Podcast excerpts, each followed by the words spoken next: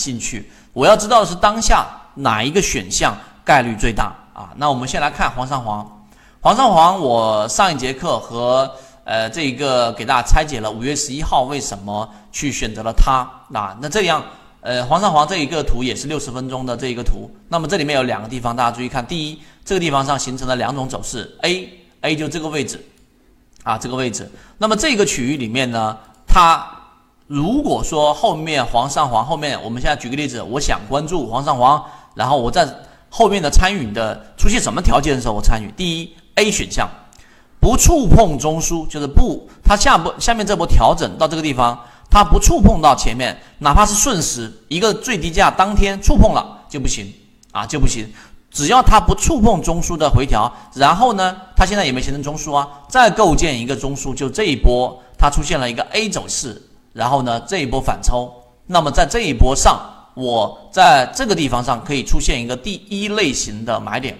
注意，这一波反抽在次级别上，只要这一波反抽，像这波调整之后的反抽，在次级别上形成了一个背驰啊，那我就可以干嘛呢？就可以做一个底仓参与进去。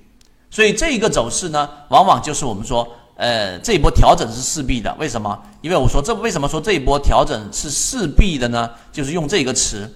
主要原因是因为我们前面说的走势中完美，大家去看第一季的走势中完美，它必须有三笔以上才能形成一个中枢。无论它是中枢的扩张啊，就是我们说它回踩过去，还是它要进行一个形成一个趋势，它都必须有三笔。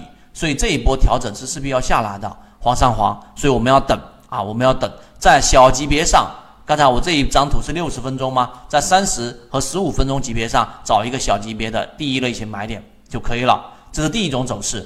第二种走势呢，就是刚才我说的，它一旦回踩到中枢过程当中，那么这里面就会形成一个。想要系统的学习，可以邀请加入到我们的实战圈子，添加个人号 B B T 七七九七七，实战圈子会分享早盘信息、标的的筛选方法讲解等等。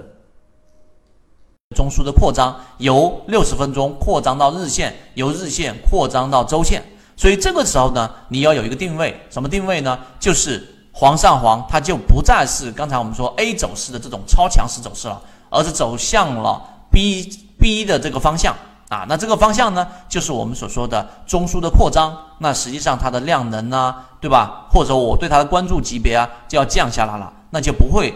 它往这里面打一打下来之后，走到中枢以内的这一个次级别的一个一码，然后我就会重仓或者怎么样参与它。这个时候可能只是关注或者观望了。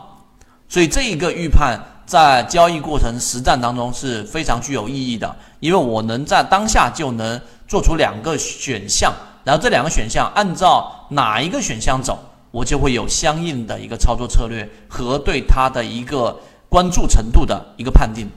所以这个是今天第三节我要交付给大家的内容。黄上黄啊，以目前的走势来说，只要出现了 A 走势，对吧？就是刚才我们说的这一波调整，在次级别上出现一个买点，